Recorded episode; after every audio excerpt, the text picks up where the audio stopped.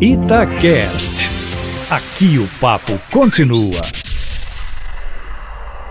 E Renan Calheiros finalmente réu na Lava Jato pela primeira vez. Ele já, já tinha sido réu, mas não na Lava Jato. Né?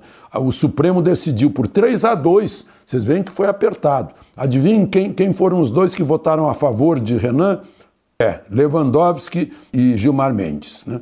E por 4 a 3, o Tribunal Superior Eleitoral decidiu que pode sim assinatura eletrônica no novo mundo de hoje, né? no mundo digital, para formar partido, para chegar a 500 mil assinaturas até abril. Só que tem que ser regulamentado. Aí entra, eh, depois desse só que, entra o tempo necessário para a Justiça Eleitoral estudar bem o assunto e regulamentar isso.